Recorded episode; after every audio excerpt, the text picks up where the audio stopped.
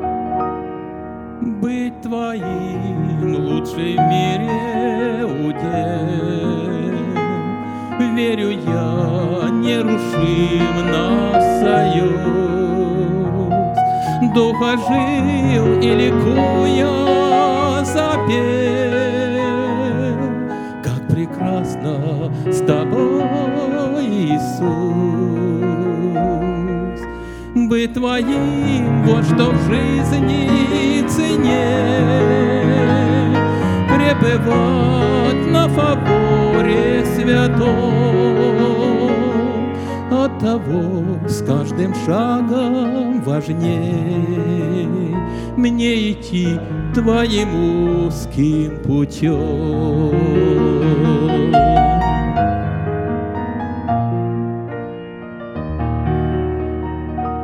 Ты пролил в мою душу свой свет, Озарил, все заполнил собой. Вереницу безрадостных лет сменил безмятежный покой. Бы твоим вот что в жизни цене пребывать на фаворе святой. От того с каждым шагом важнее мне идти твоим узким путем. Música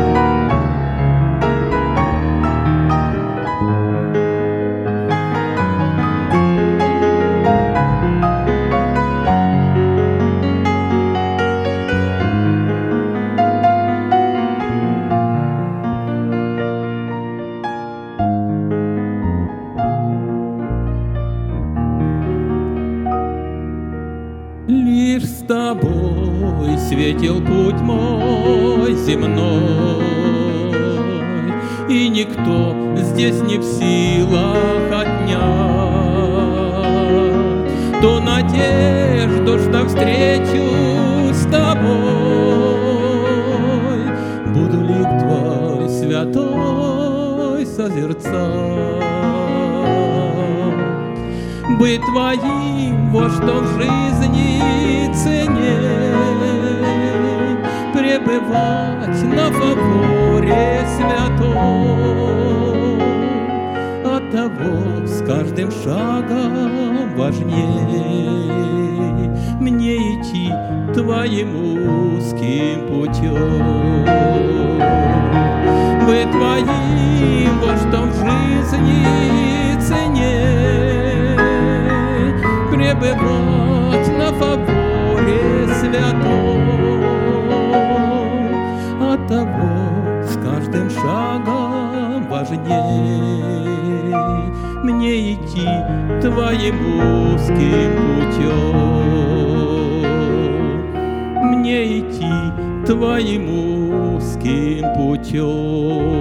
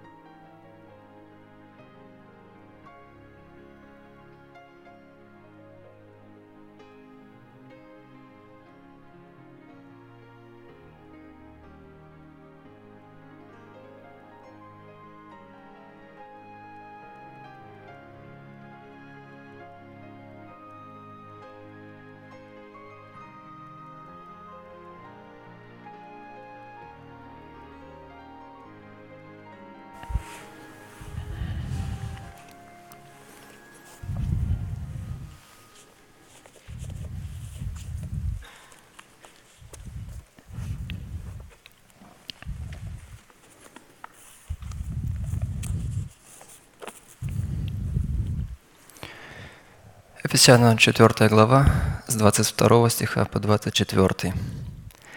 «Отложить прежний образ жизни ветхого человека, истлевающего в обольстительных похотях, обновиться духом ума вашего и облечься в нового человека, созданного по Богу в праведности и святости истины». Итак, по обыкновению, как мы имеем уже привычку или обыкновение, будем вспоминать и размышлять о Слове Божьем, которое нам предоставил наш пастор. И он назвал эту проповедь «Право на власть отложить прежний образ жизни, чтобы облечь свои тела в новый образ жизни». Знаете, многие люди в этом мире ценят что-то старые вещи. Чем старее, тем люди больше платят, больше ценят, дорожат этим. Насколько драгоценное Слово Божие, оно имеет цену не только во времени, оно было положено в сердце Бога Отца, потом Он его высказал. Потом прошли тысячелетия, то есть были люди, которые платили цену, чтобы это слово передать, и оно дошло до нас. Какое оно ценное, что мы можем, как пастор, будете прослушивать или слушали уже оригиналы проповеди, он говорит, какая милость, что Бог разрешил нам, позволил нам это слово принять в сердце – и мы, когда сейчас будем опять вспоминать и радоваться этому слову, и изучать вместе, то есть вспоминать, и мы опять успокоим себя, опять будем научены чему-то. Это слово раскроется шире нам, поможет нам, успокоит нас, накормит наш дух и укрепит надежду, как всегда – для выполнения этой повелевающей заповеди задействованы три повелевающих и основополагающих глагола. Пастор говорит «отложить», «обновиться» и «облечься». От решения этих трех судьбоносных вопросов и будет зависеть, обретим мы себя в сосуды милосердия или в сосуды гнева, а вернее, состоится совершение нашего спасения, которое дано нам в формате залога, или же мы утратим его, в силу чего наши имена навсегда будут изглажены из книги жизни. Я удивляюсь, насколько Господь много раз через пастора говорит такие слова. Даже это предложение уже при многих людей э, ну, приводит в негодование или в ступор или в замешательство, потому что сразу идет отделение, то есть сразу условия, сразу какая-то информация, которую люди даже вообще не могут воспринимать. И в связи с обличением самого себя в нового человека нам необходима помощь Бога в примете Его милости. Потому что милость Бога является как могущественной и уникальной силой Бога, обуславливающей суть Бога, так и наследие, приготовленным для человека, рожденного от семени слова истины. Средством для принятия всякой помощи, выраженной в наследии милости Божьих, является оружие молитвы или поклонения – так как молитва – это не только средство общения человека с Богом, но и некое юридическое и сакральное право, которое человек дает на вмешательство небес в сферы земли. И такое право мы призваны давать Богу только на установленных им условиях.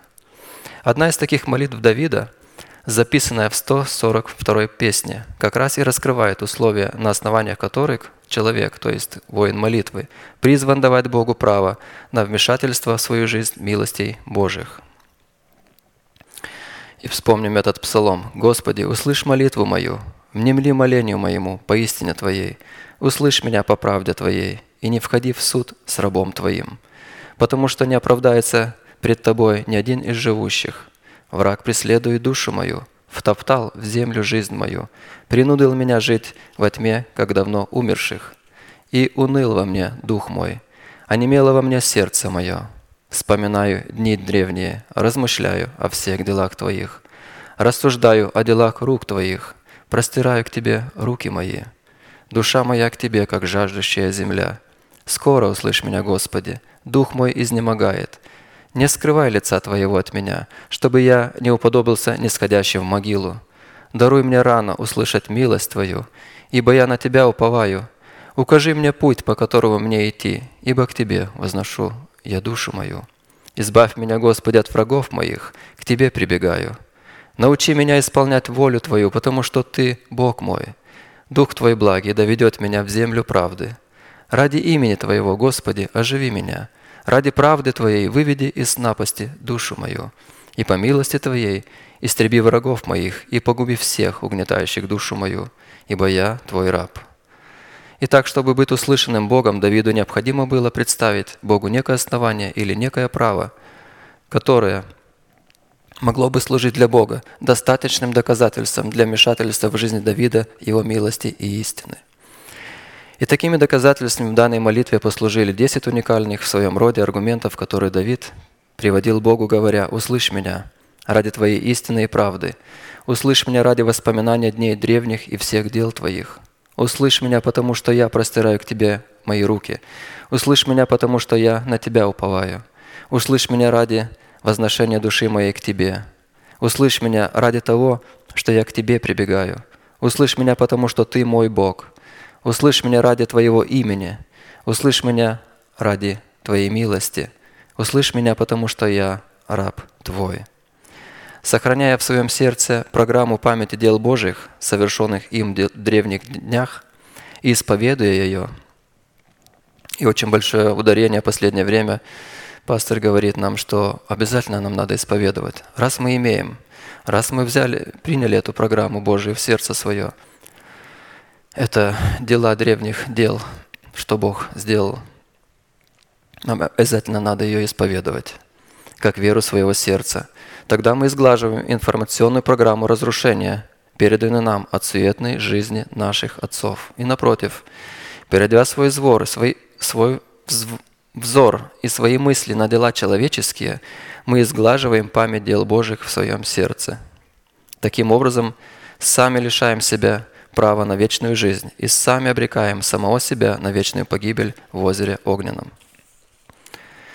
Какое назначение в отношениях между Богом и искупленным им человеком призвано выполнять память дел Божьих, произведенных им в древних днях, запечатленной на скрижалях нашего сердца? Одна из составляющих, их много, но одна из составляющих – это судный наперстник, содержащий в себе таинство Тумима и Урима, посредством которых Бог мог слышать человека, человек мог слышать Бога.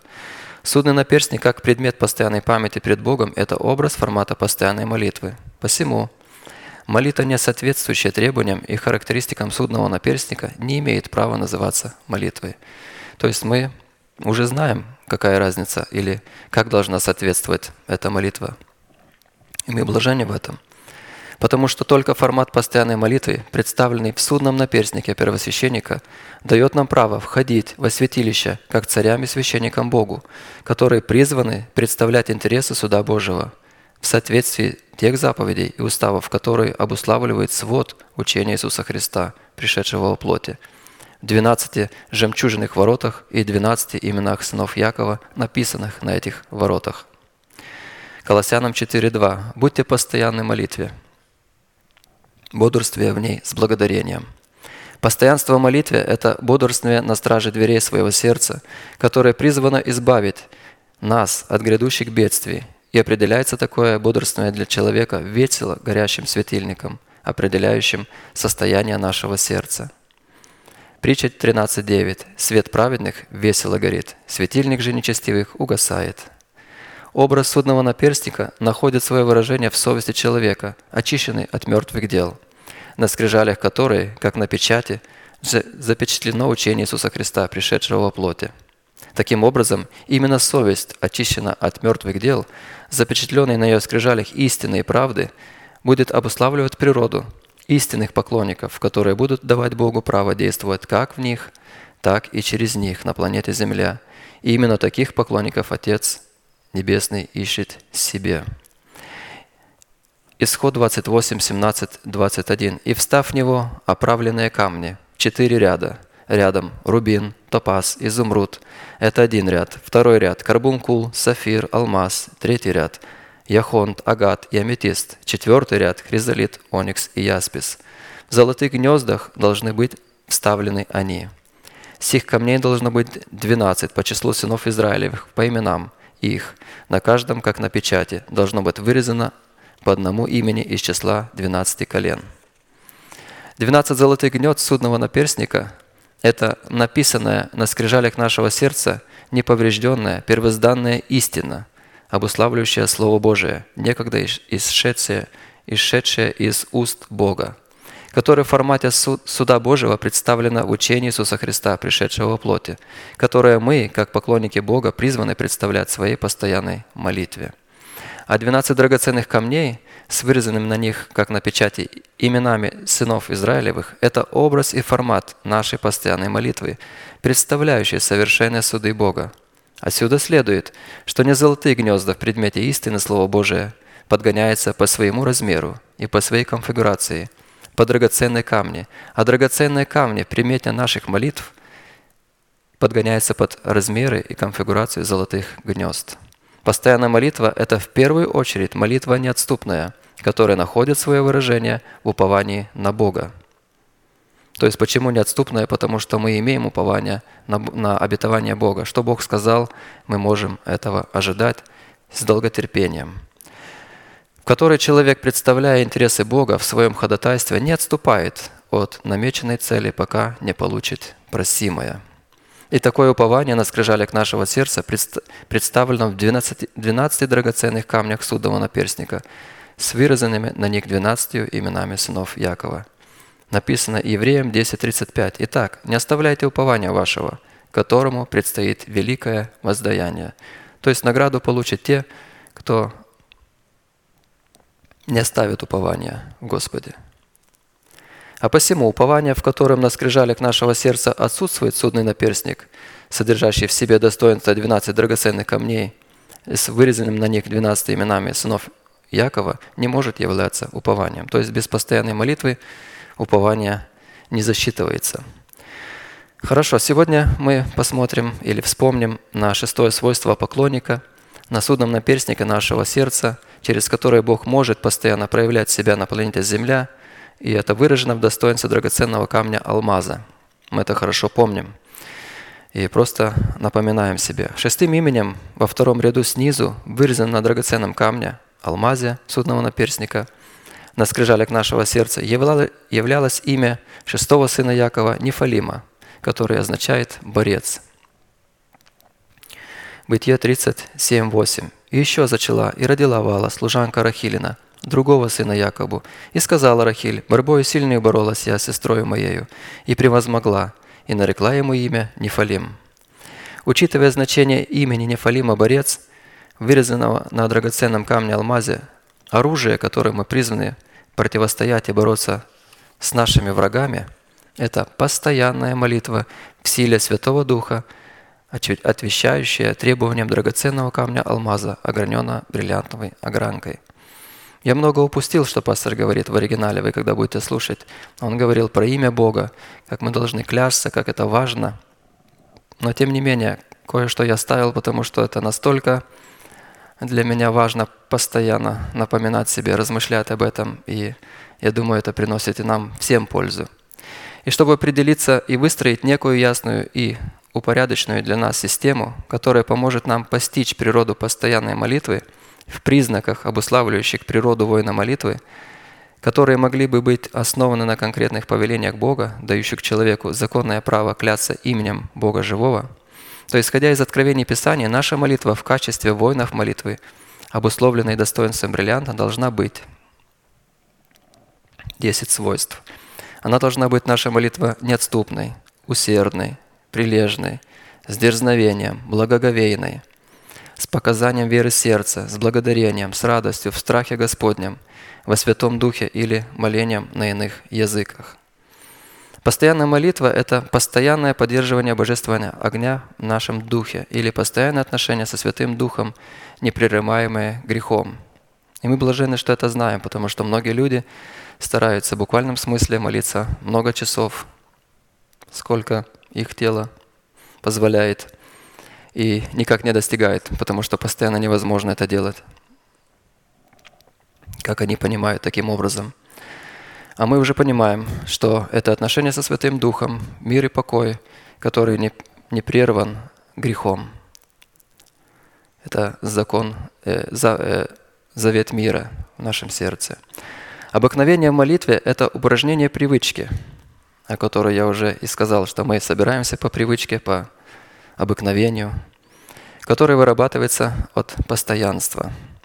Я напомню четыре момента, как мы, как, которые пастор говорил о, о постоянной молитве. Это постоянно в определенные дни, в определенное время слышать и слушать Слово Божие. И мы уже опять э, научены и наставлены, что такое слышать и что такое слушать эти одной буквы, по одной букве, которая меняет суть этих слов. Слышать нам это важно, прийти, слушать с чистым сердцем, воспринять, то есть смириться. А слушать – это готовность к исполнять сразу, что Господь мне скажет. Идти с таким настроем, что, Господи, Ты опять что-то мне будешь говорить, и я сразу говорю, что я буду это исполнять. Я буду приложить все свои усилия, быть в этом постоянным и исполнить. Когда общались с друзьями, я заметил, что мы очень часто, как этот военачальник, который был болен и шел в Израиль к пророку, чтобы его исцелили, помните? И когда не так все пошло, как он думал, как там красиво написано, а я думал, что пророк выйдет, помолится. То есть и мы иногда тоже думаем, что нам Господь скажет, ну, там, что-то физически сделать в основном.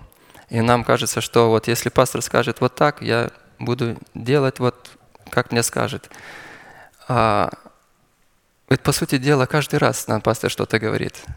Просто не так, как мы думаем. Нам надо это убрать, вот что мы думаем. И мы услышим, что быть постоянным, что исповедовать веру. То есть в каждых днях мы же сталкиваемся со своими врагами каждый день.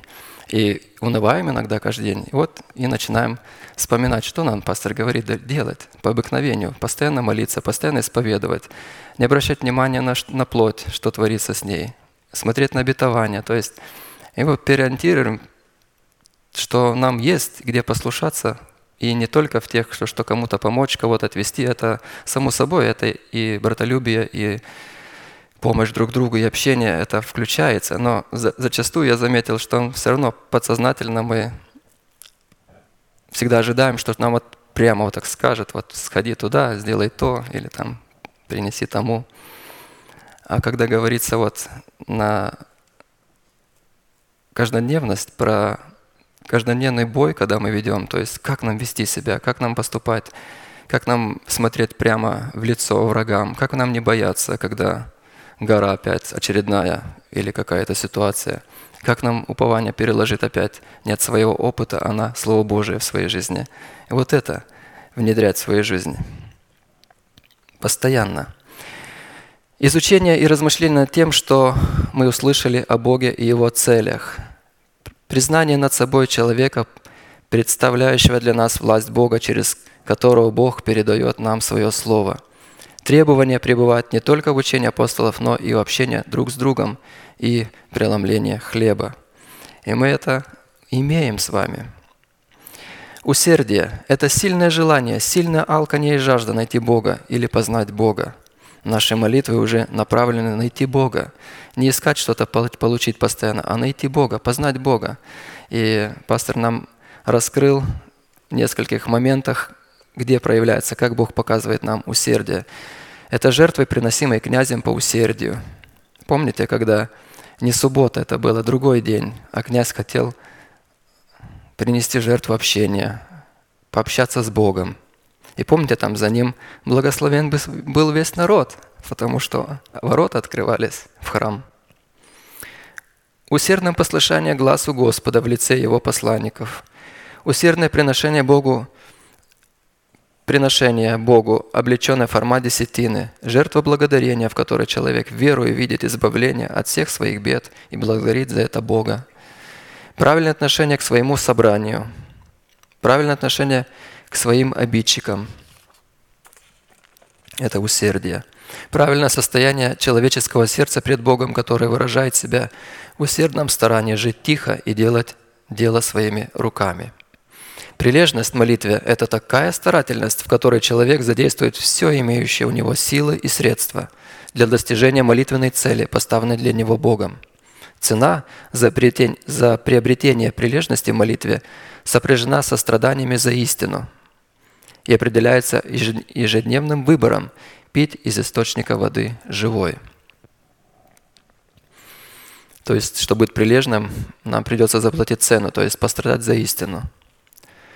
Сохранение и развитие прилежности в молитве совершается в неуклонном, постоянном и дисциплинарном противостании силам своей нераспытой природы, искушением мира и происком тьмы.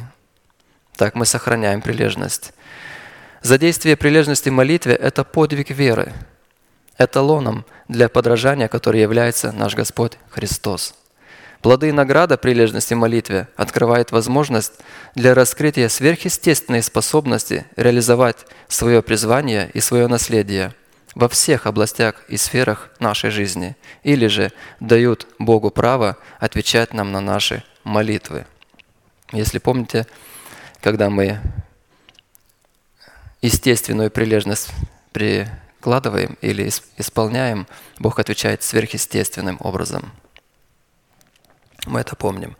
Сегодня мы вспомним и чуть-чуть уделим время четвертую составляющую, это в природе войны молитвы, это дерзновение. Писание, свойства или характер, заключенный в слово дерзновение, предписывается в молитве как заповедь, как неуклонное предписание, как неотложный военный приказ, неполнение которого карается смертью или разрывом в отношениях с Богом, что равносильно смерти, вечной смерти – при этом, как и в предыдущих составляющих, следует иметь в виду, что речь идет о таком формате дерзновения, которое относится к состоянию сердца молящегося. И такое дерзновение призвано присутствовать во всем, что человек не делает, с усердием и от души.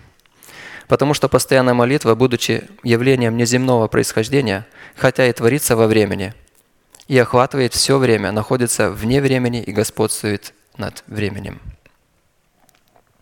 Это неземная, неземная форма, язык, орудие и средство общения в отношениях Отца, Сына и Святого Духа, которое делегировано также и детям Божьим для познания Бога и для общения с Богом. Для лучшего понимания значимости элемента дерзновения мы возьмем четыре пункта, чтобы определить суть дерзновения и увидеть необходимость его присутствия в молитвенной жизни с Богом. И пастор нам предлагает всегда классические вопросы. Определение сути и назначения дерзновения, цена для обретения дерзновения, сохранение и развитие дерзновения, плоды и награда дерзновения. Итак, посмотрим, что Писание рассматривает под характерами свойством дерзновения, какое отводит ему место и каким рангом или достоинством наделяет эту суть, его суть, а также какое дает ему назначение или применение в нашей жизни – Определение сути и назначения дерзновения. Во всех местах Писания слово «дерзновение» на иврите обладает судьбоносным смыслом, от обретения которого будет дана жизнь вечная и от отсутствия которого назначена погибель вечная.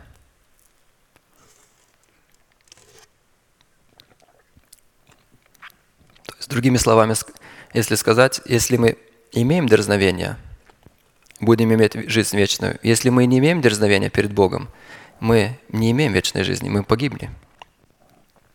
Когда я готовился, размышлял про дерзновение,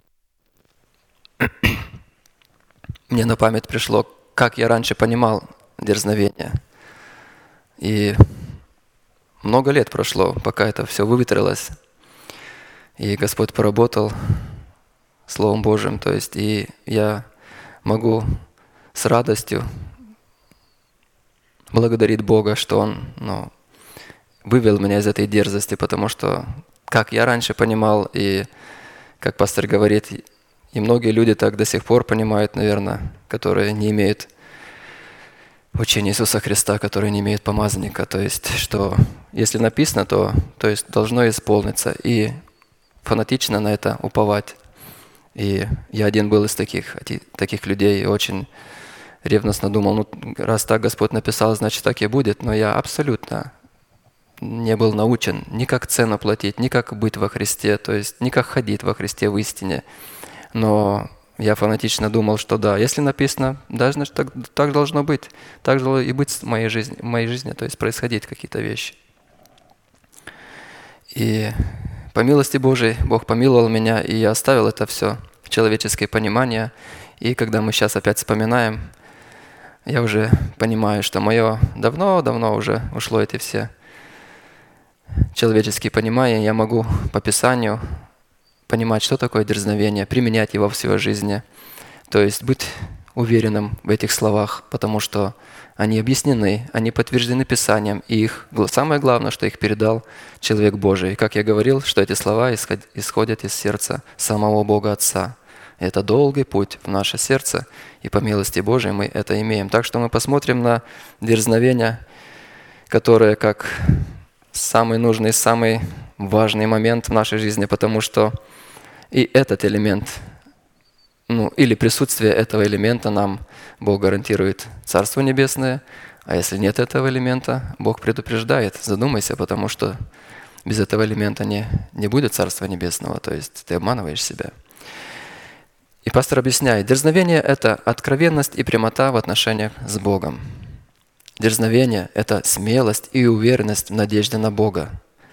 Дерзновение – твердое упование на Бога и на Его Слово.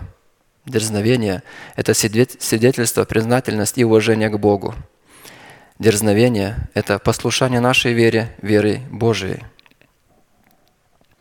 И если хоть вот эти четыре пункта хоть как-то там религиозный мир может как-то объяснить, а на пятом они останавливаются. Какая вера? Почему две веры?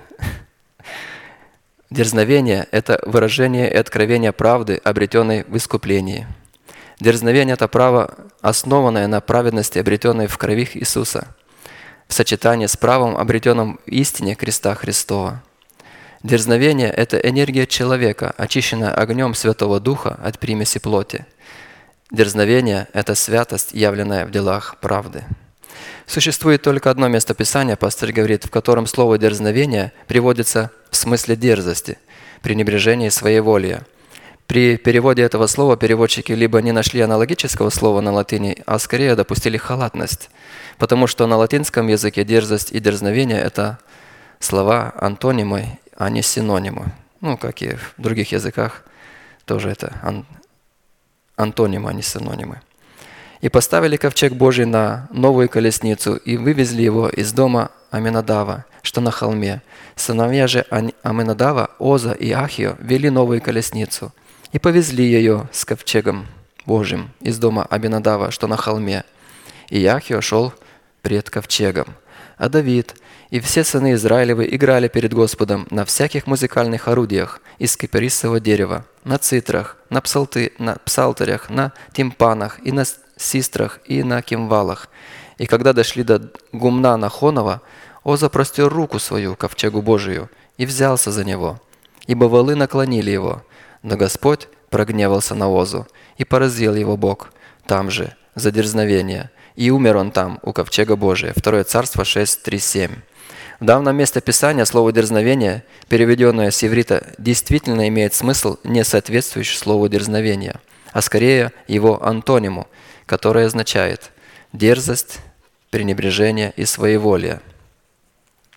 И вот следующее, что мы будем сейчас вспоминать, это моменты, которые мы должны найти в себе и жить ими, провозглашать их, влюбиться в них, потому что если этого мы упустим, то есть пастор много раз будет говорить, что наше дерзновение превратится в дерзость, пренебрежение и своеволие.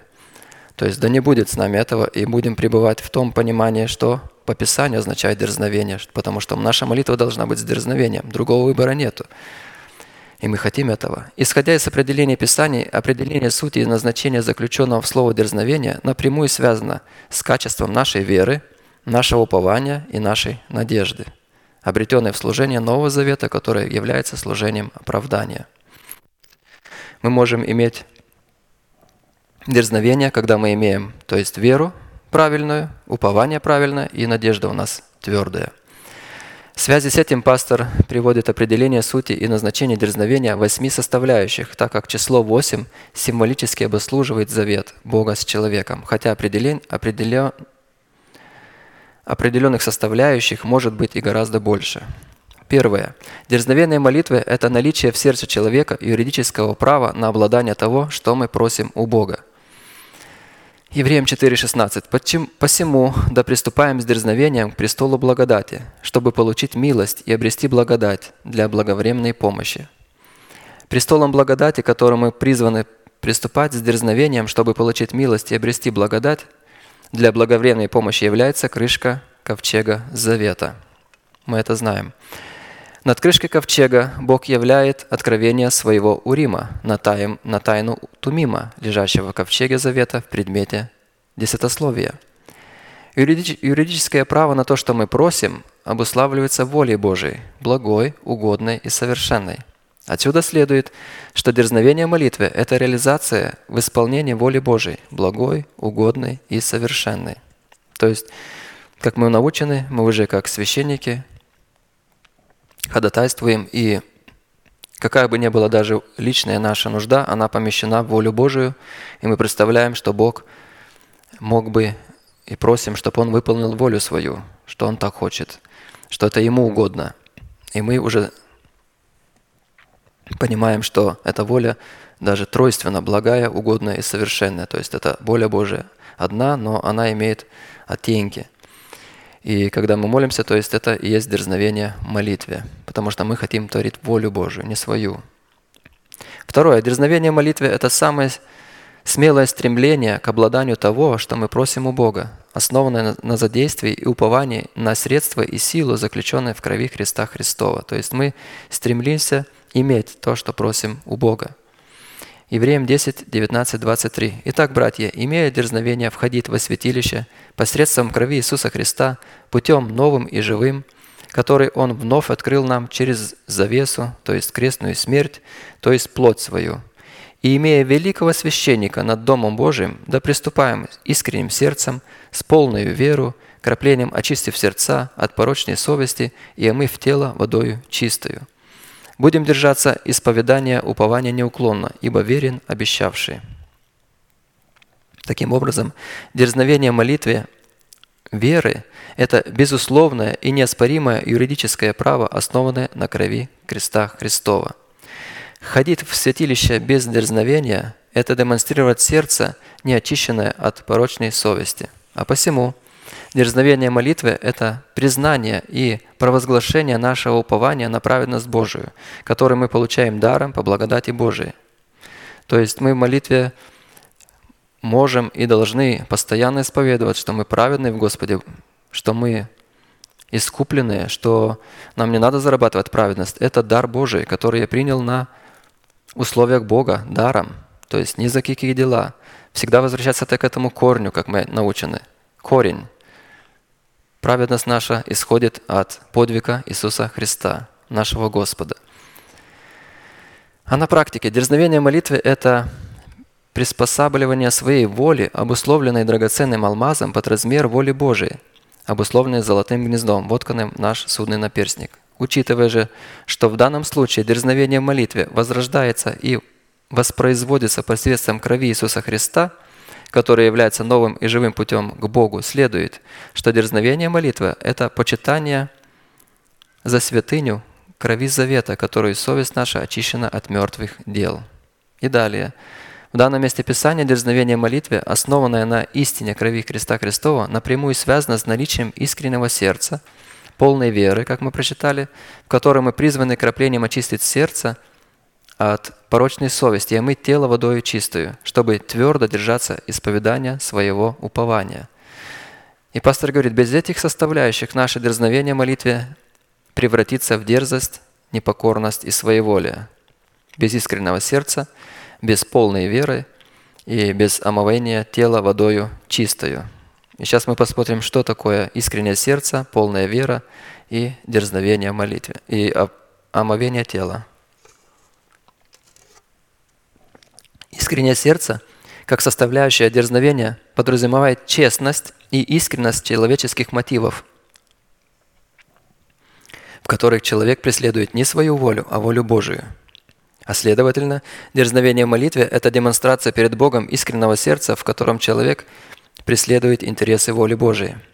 полная вера, как составляющая дерзновения, подразумевает абсолютное послушание нашей веры, веры Божией, которую мы получаем через слышание благоствоимого Слова.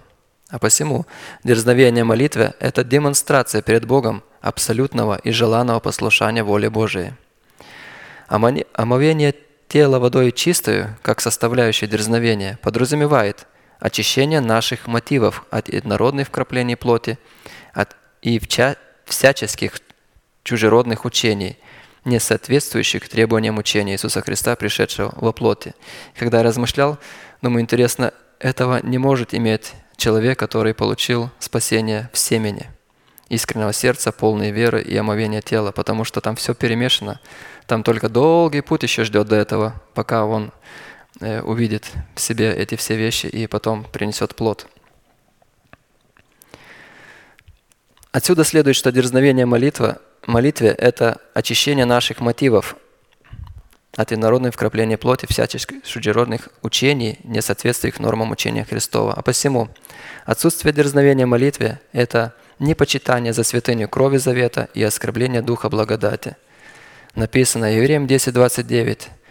«То сколь тягчайшему, думаете, наказанию повинен будет тот, кто попирает Сына Божия и не почитает за святыню кровь завета, которая освящен и Духа благодати оскорбляет».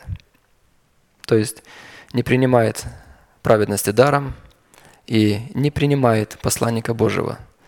То есть человек полностью закрывает себе в двери Царства Небесное. Третье.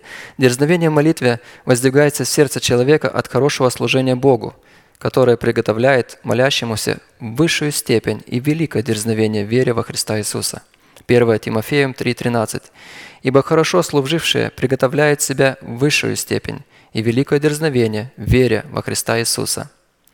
Из данного смысла становится ясным, что с одной стороны дерзновение может быть разного уровня, разной величины, а следовательно разной амплитуды и различной степени проявления. С другой стороны, что вера во Христа, в которой отсутствует дерзновение, не имеет права называться верой, так как вера – это правовое послушание повелениям Бога. То есть дерзновение тесно связано с послушанием. В то время как отсутствие дерзновения – это демонстрация непослушания – и, мы, и прискорбно то, что порой отсутствие дерзновения воспринимается и преподается как один из видов смирения.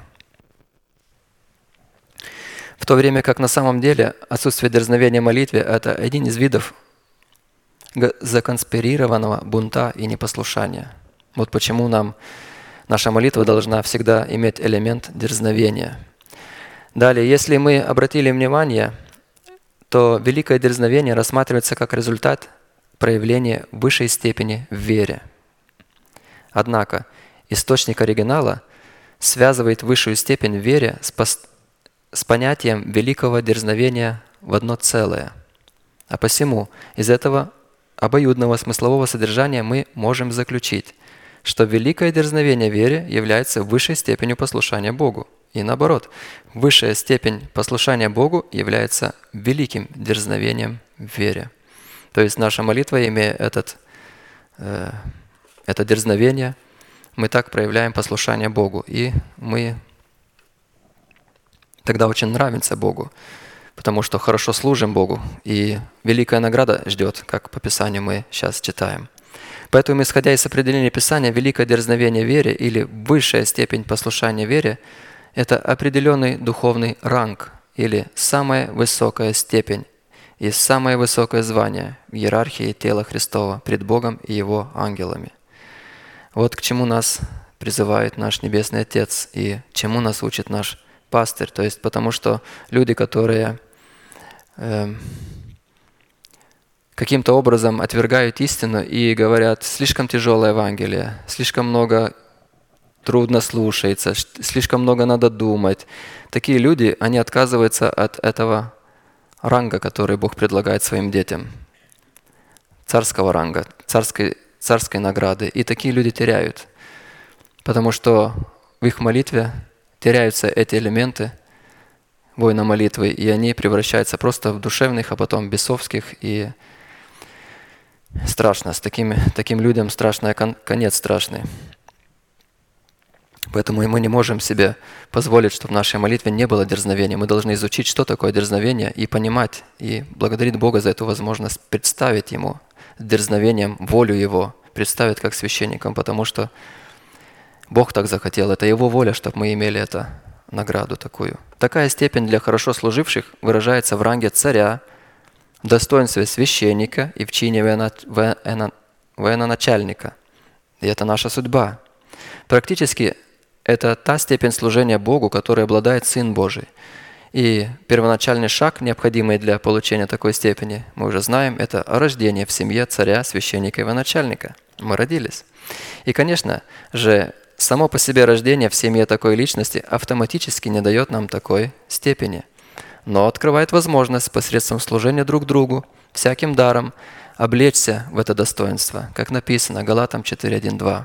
Еще скажу – Наследник, доколе в детстве, ничего, не, ничем не отличается от раба, хотя и господин всего. Он подчинен попечителям и домправителям до срока, отцом назначимо. До срока какого до срока? Пока он это сможет проявить, это достоинство царя, священника и военачальника. Четвертое. Дерзновение в молитве – это соблюдение определенного порядка, стремление к обладанию того, к чему мы стремимся, или того, что мы просим у Бога и чем мы служим Богу. Соблюдение определенного порядка. Второе Царство 6.7, тоже место Писания. «Но Господь прогневался на Озу, и поразил его Бог там за, дер... за дерзновение, и умер он там у ковчега Божия. За дерзость он умер. Из этого трагического события мы можем заключить, что великое дерзновение связано с определенным правом и с определенным порядком, в котором человек, приближающийся к престолу благодати, должен знать свое место, свое время и свою роль в служении Богу. В противном случае его дерзновение будет расцениваться Богом дерзостью, и такой человек уже не служит Богу, а враждует с Богом, противится Ему и вызывает тем самым на себя Его гнев. А посему, прежде чем дерзать пред Богом в отношении какого-либо обетования или какого-либо служения, мы должны уяснить для самих себя, находимся ли мы в теле Христовом, в Божьем порядке. То есть, занимаем ли мы в теле Христовом свое место, или же претендуем на место и служение, отведенное не для нашего дарования. Необходимо исследовать, кто и на каких основаниях делегировал нас на подобное служение. Бог через свое своего представителя в церкви или же плод через свое душевное дарование. Потому что нарушение молитвы одного из этих принципов трансформирует наше дерзновение в дерзость перед Богом и активизирует уже не благословность Бога, а Его палящий гнев. Мы имеем этот порядок, и мы благодарны Богу, что по милости Божией нам дарован человек, которого мы приняли, которого мы слушаем, и который нам дает живые эти слова – я когда готовился, я с удовольствием повторял про постоянство, про усердие, про прилежность. Это настолько расширяется постоянно, ну, когда я чуть-чуть читал, опять, что, что до этого было, то есть стоп-мысль. И размышляю, это же живые слова, которые нам дарованы. И человек нам это передал, платит цену своей жизни, чтобы нам передать. Это очень ценно. Пятое. Дерзновение в молитве – это определение не того, что мы чувствуем – определение того, что мы знаем, что находится не в области наших чувств, а что находится в области нашего знания. Ефесянам 3.12, в котором мы имеем дерзновение и надежный доступ через веру в Него. Помните, вера, пастор говорит, это информация. То есть не написано и надежный доступ через то, что хорошо чувствуем, что Бог с нами. Нет, веру в Него. То есть мы знаем – из имеющего изречения мы можем заключить, что дерзновение – это не то, что мы чувствуем, потому что чувства могут быть обманчивыми. Ведь вера, в отличие от наших чувств, это знание или информация, пришедшая к нам от слышания Слова Божия. И нам следует твердо уяснить, пастор говорит, для себя один духовный неоспоримый принцип, что Бог никогда не будет обращаться к нашим чувствам. Никогда подталкивает нас к тому, чтобы мы водились чувствами. Никогда, пастор говорит, это Бог не делает. Божье Слово, с которым к нам Бог обращается, это информация. И эта информация обращается к информационному органу в нашем естестве, а не к чувственному органу. Чувственному органу. Бог сотворил нас по своему подобию, в котором информационный орган управляет эмоциональным органом, и не наоборот. Эмоциональный орган у нас – это образ коня. То есть Бог не обращается к коню, Он обращается к наезднику. В то время информационный орган – это образ ума Христова, который призван находиться в нашем духе, посредством которого Бог будет передавать нам свою волю. Мы не можем чувствовать Бог с нами или нет. Нам надо это запомнить, когда нам плохо, когда мы плохо чувствуем, что-то неду какой-то. Это абсолютно ничего не значит, что Бог не с нами. Мы можем это только знать. Мы, должны проверить. А проверять надо по знанию – познанием, Бог с нами или не с нами. Иногда человек чувствует, что Бог с ним, и одновременно находится в грехе. Просто он так чувствует. Вот Бог с ним. Его чувства так говорят. Но это не значит, что Бог с ним. Совесть может сгореть. Если совесть не, совесть не осуждает, а ты в грехе, то надо ориентироваться не на твою совесть сгоревшую, а на Слово Божие. Что говорит Слово Божие? А если Слово Божие в твоей совести, то ты, ты знаешь Слово Божие, но оно не осуждает твоя совесть, тебя за твой грех, что ты сделал. То это говорит о том, что совесть твоя сгорела. Обычно у нечестивых людей совесть их не судит, потому что если совесть будет его осуждать, то есть нечестивого, он начнет каяться, искать Бога. О нечестивых людях Бог дал такое повеление, такой приказ. Да не увидят глазами, да не услышат ушами, и да не разумеют сердцем, чтобы я, Бог говорит, не исцелил их. Потому что если они увидят, услышат и разумеют, Бог говорит, я обязан буду исцелить их.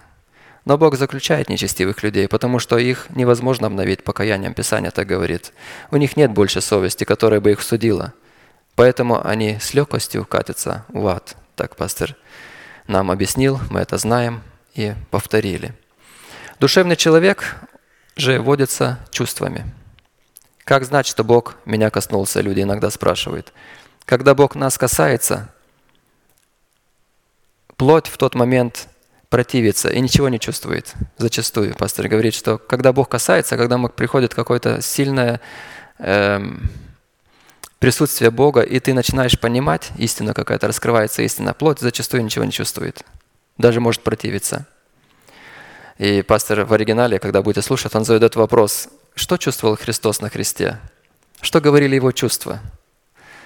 Там был ужас, там была боль, а он творил волю Божию. Он знал, что делает. Он знал, что это делает ради нас, что придет время, это все пройдет, что он воскреснет по слову Отца – и он всех к себе заберет, которые последуют за ним. И он платил эту цену. А чувства ничего не говорили, там ужас был, ад. Душевный человек не принимает того, что от Духа Божия, потому что он почитает его безумием. И не может разуметь, потому что о всем надо судить духовно. Но духовный судит о всем, а о нем судить никто не может.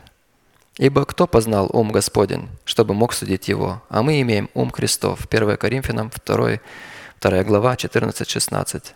Отсюда следует, что дерзновение молитвы, молитве – это такой порядок, когда информационный орган управляет и подчиняет себе эмоциональный орган. Шестое. Уровень дерзновения молитве может быть различным, и зависит этот уровень от уровня любви к Богу. Любовь до, до того совершенства достигает в нас, что мы имеем дерзновение в день суда, потому что поступаем в мире сем, как Он. В любви нет страха, но совершенная любовь изгоняет страх, потому что в страхе есть мучение. Боящийся несовершенен в любви. 1 Иоанна 4, 17, 18. Качество и уровень любви к Богу проверяется по отсутствию страха неполноценности перед Богом.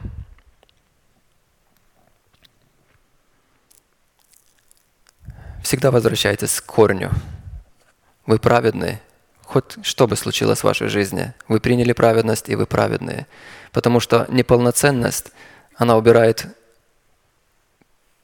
присутствие дерзновения вашей молитвы. А это не можем мы допустить. Дьявол лжец, он обманывает, что что-то нам не выходит. Это он сам через ветхого человека делает эту всю грязь в нашей жизни. Использует как-то еще какие-то моменты, где мы не подбодрствовали, а потом обвиняет. Но запомните, вы праведные, и можете вставать, когда вы праведные, и каяться, и идти вперед, и радоваться, и с дерзновением молиться Богу, исповедуя то, что в вашем сердце уже есть, веру сердца. Само же качество и уровень любви к Богу зависит от уровня нашего доверия и упования на Слово Божие, записанное в нашем сердце. Вот тогда и надо доказывать, что я доверяю Слову Божьему в своем сердце, что я праведен и жив Господь. Я не оставлю упования на обетование Его, которое Он даровал. И не принимать этих мыслей. Мы так и делаем. Когда начинает все колебаться, что мы начинаем делать? Уповать на Слово Божие. Жив Господь, не умру. Жив Господь, не отступлю. Э, буду уповать до конца. Всю жизнь буду уповать на Господа. Приношу много плода. И не чужие глаза, а мои глаза увидят, как Господь облечет мое тело в воскресенье Иисуса Христа во времени. Провозглашать это, веру своего сердца, уповать на это. Мы можем бросать вызов смерти – а дерзновение и любовь Божия поднимет нас оттуда и опять проведет. Как написано, пастор говорит, послал Слово Свое и исцелил их, и избавил от могил их. Это написано в псалме. А уровень нашего доверия Слову Божьему зависит от уровня соработы нашей веры с верой Божией. В то время как уровень самой соработы нашей веры с верой Божией зависит от уровня и качества слышания благословимого Слова Божия и размышления над Словом Божиим. Так что фундамент – когда мы уже в порядке, когда мы уже в Доме Божьем, когда уже совесть очищена от мертвых дел, что делать? Слышать и слушать, или слышать и размышлять над Словом Божиим. И потом идет на рост. И тогда растет, дорастает, что оказывается мы так уровень любви к Богу поднимаем, то есть возрастаем, взращиваем. А через это качество мы, значит, дерзновение у нас в молитве сильное, ясное, четкое. Луки 8:18. Итак, наблюдайте, как вы слушаете, ибо кто имеет, тому дано будет, а кто не имеет, у того отнимется и то, что он думает иметь. А посему, чем выше будет уровень подготовки к слушанию Слова Божия, тем выше будет уровень любви к Богу, а следовательно, тем выше будет и дерзновение молитвы, которой мы даем Богу право на вмешательство в нашу жизнь Его милости. Наша цель – чтобы когда мы молимся, чтобы воля Божия исполнилась в нашей жизни.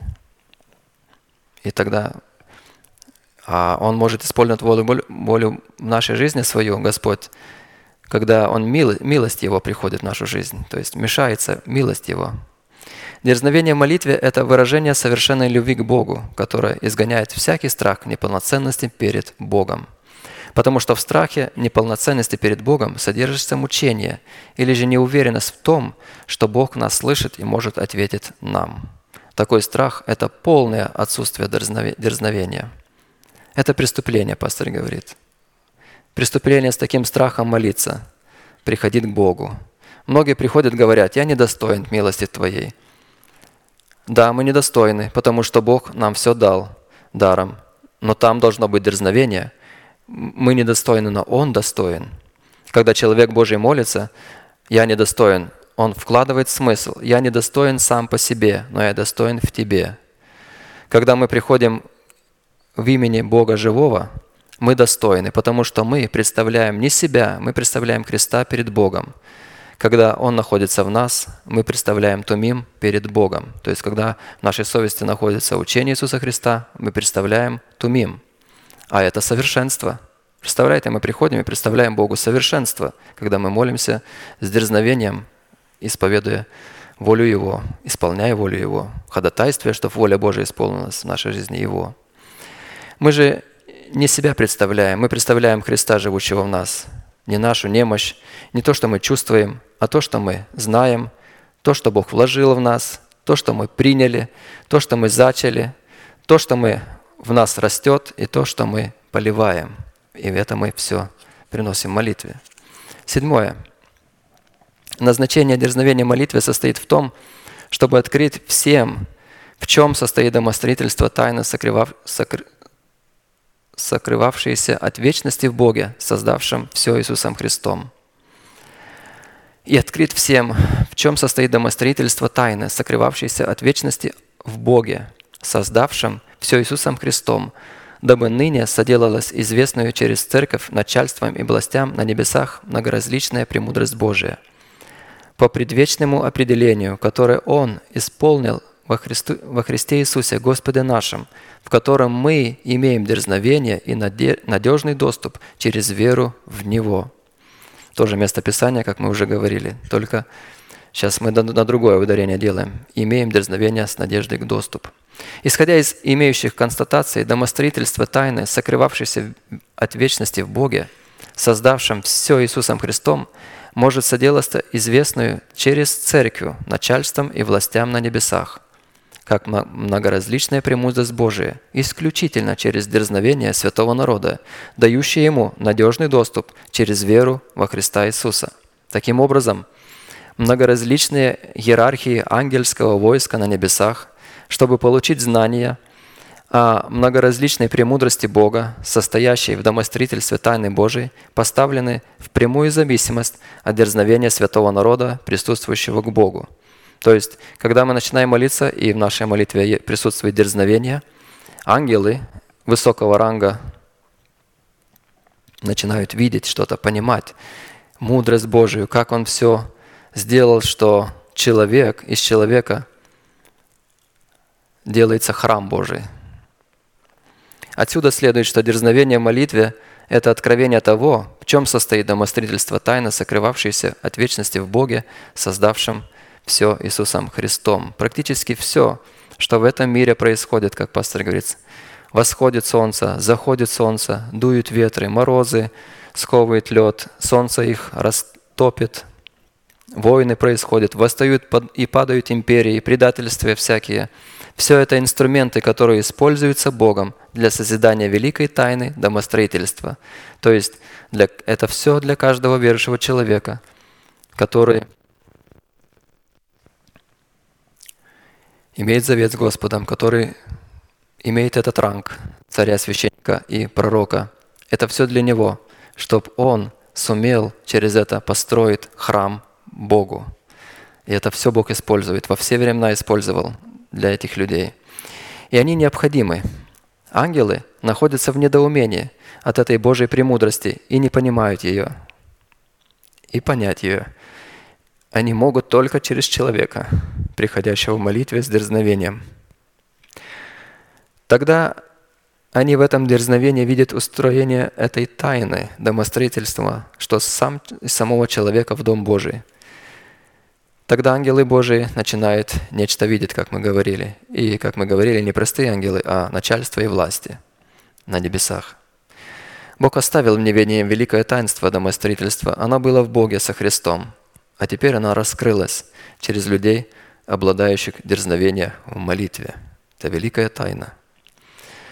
Восьмых. Дерзновение в молитве – это выражение такой славной надежды, пребывающей в сердце искупленного человека – которым мы все открытым лицом, как в зеркале, взирая на славу Господню, преображаемся в тот же образ от славы в славу, как от Господня Духа.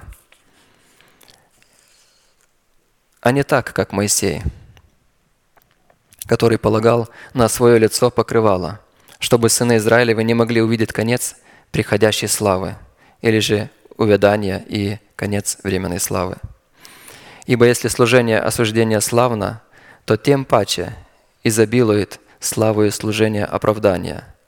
То прославленное даже не оказывается славным с сей стороны по причине преимущественной славы последующего. Ибо если приходящее славно, тем более славно пребывающее. Имея такую надежду, мы действуем с великим дерзновением, а не так, как Моисей, который полагал покрывало на лице свое. У Моисея не было дерзновения от той славы, которая пребывала, была на нем, от той надежды, которой он обладал. Потому что написано, что он полагал на лицо свое покрывало. Чтобы сыны Израилевы не взирали или ну, не видели наконец приходящего.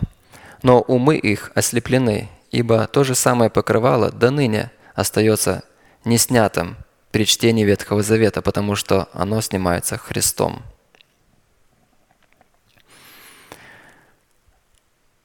До ныне, когда они читают Моисея, покрывало лежит на сердце их, но когда обращается к Господу, тогда это покрывало снимается. Господь есть Дух, а где Дух Господен, там свобода. Мы же все открытым лицом, как в зеркале взирая на славу Господню, преображаемся в тот же образ, от славы в славу, как от Господня Духа. 2 Коринфянам 3, 9, 18. Интересно то, что дети Божии могут заражать других этим дерзновением. Моисей не мог. От него убегали люди. Поэтому он покрывал на лицо свое покрывало. А мы начинаем преображаться в славу, неприходящую, вечную – мы видим, что пастор нам показал, есть разная надежда в Ветхом Завете и в Новом Завете. Это аналогия между славной приходящей, которую, славой приходящей, которую Моисей скрывал под покрывалом, дабы сыны Израилева не могли увидеть приходящее значение славного служения осуждения, и между изобилиющей славой служения оправдания, в которой мы все открытым лицом, как в зеркале взирая на славу Господню, преображаемся в тот же образ – от славы в славу, как от Господня Духа. Существует большая разница славы, исходящей от лица Моисея, и разница славы, исходящей от Господня Духа. Слава, исходящая от лица Моисея, приводила сынов Израилевых в страх, потому что изобличала в их сущность рабства греху. В то время как слава, исходящая от лица представителей Нового Завета, призвана демонстрировать свободу от греха. Отсюда следует, что дерзновение молитве – это демонстрация славы Божией, обуславливающей свободу во Христе Иисусе.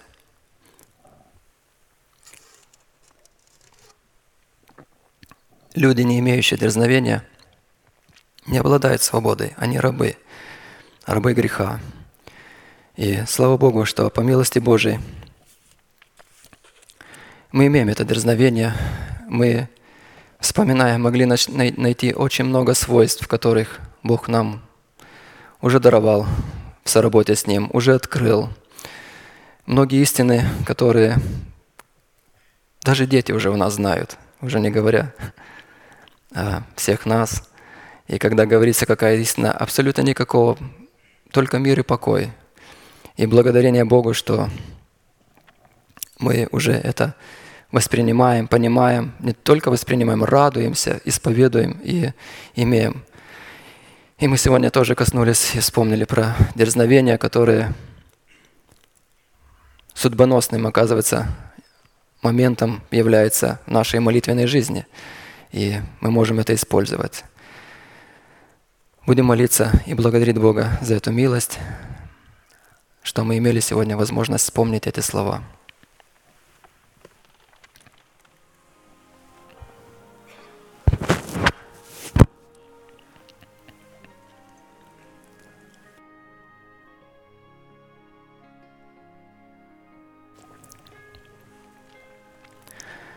Дорогой Небесный Отец,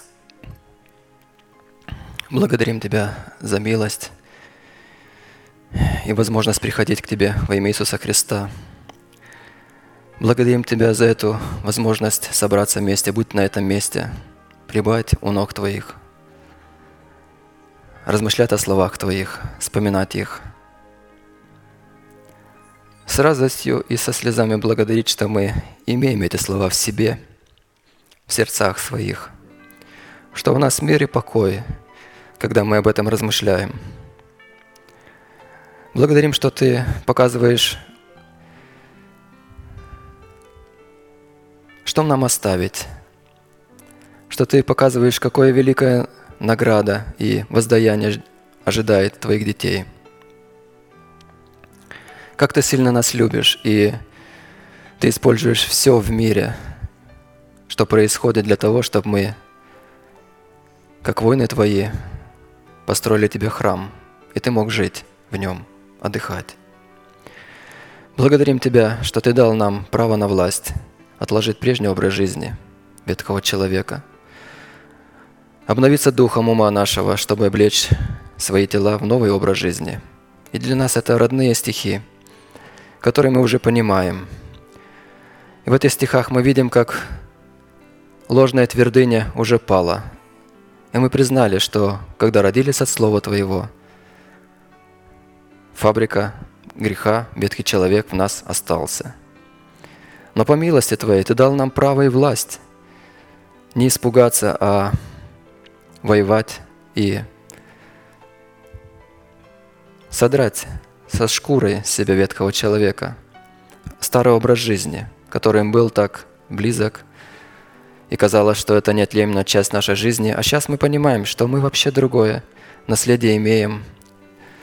Мы имеем судьбу слуг Твоих, рабов Твоих, и мы можем это иметь. Благодарим Тебя за это, Господи. Благодарим Тебя, что Ты учишь нас представить Тебе основание, право, которое могло бы служить Тебе доказательством, чтобы Твоя милость и истина вмешались в нашу жизнь. Нам очень нужна Твоя помощь. Мы благодарим Тебя, что Ты научил нас молиться по словам Твоим, по воле Твоей, исполнять ее, что мы имеем судный наперстник и записали в свои сердца учение Твое, которое Ты нам предложил. И наши молитвы оттачиваются, как драгоценные камни, которые нравятся Тебе и которые много значат Тебе, потому что они разрешают Тебе вмешаться в нашу жизнь. Благодарим Тебя, что Ты раскрыл нам, что такое судный наперстник в нас, содержащий в себе таинство Тумима и Урима, посредством которых Ты можешь слышать нас, а мы можем слышать Тебя, и что это наша судьба.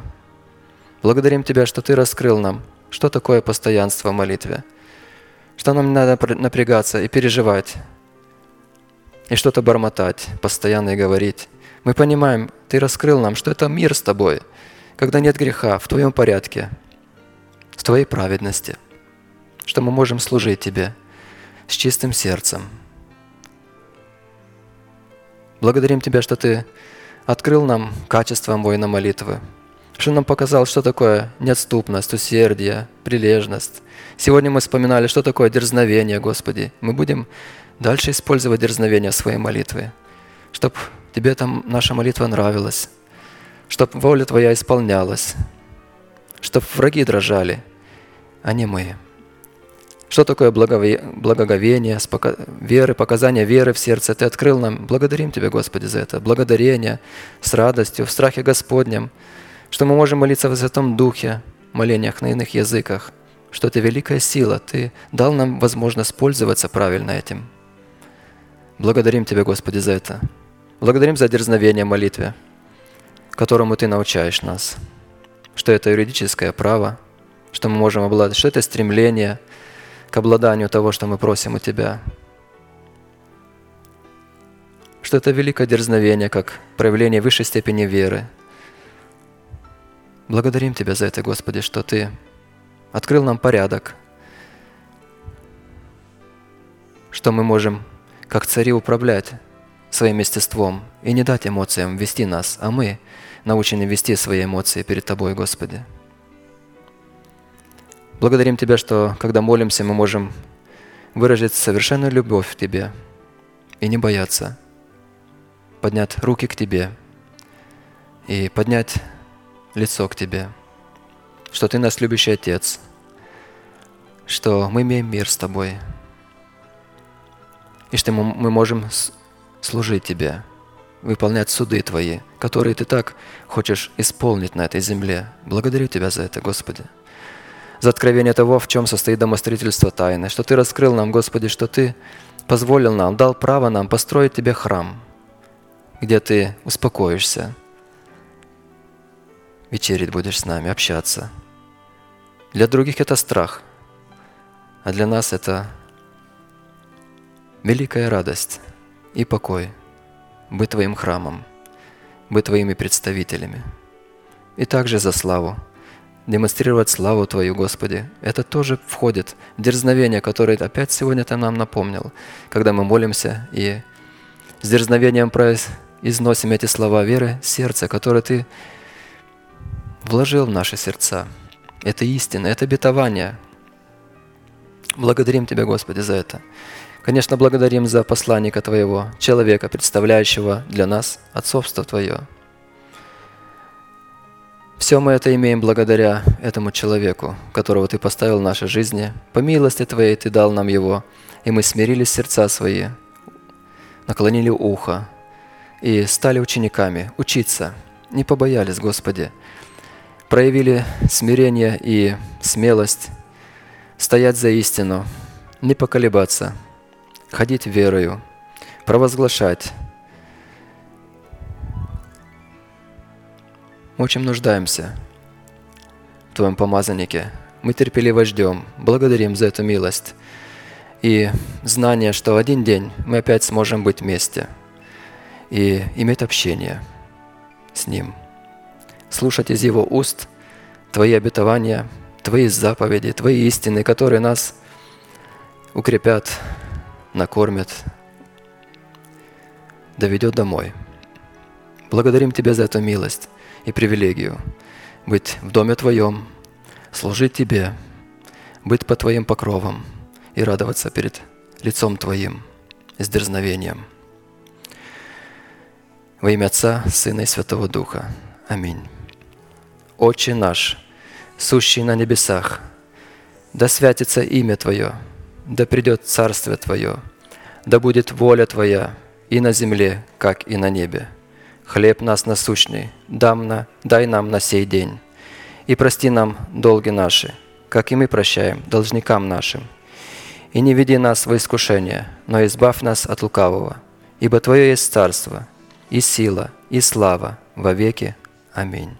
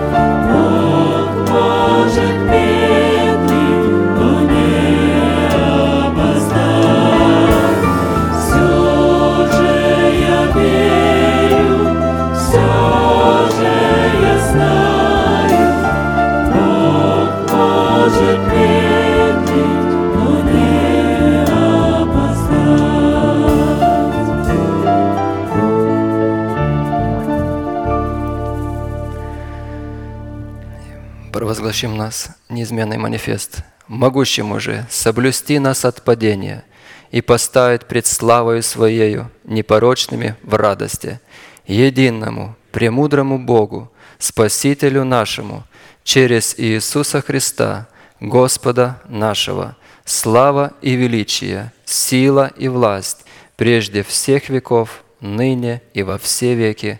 Аминь. Наше служение закончено. Следующее служение будет в пятницу, 7 часов, в этом же месте. Траурное богослужение будет в 10 часов утра, как я помню. Поэтому все те, у кого будет возможность, мы хотим вас увидеть завтра в 10 часов утра. Это будет похоронное бюро, траурное богослужение. Ну все, благодарю вас, будьте благословены.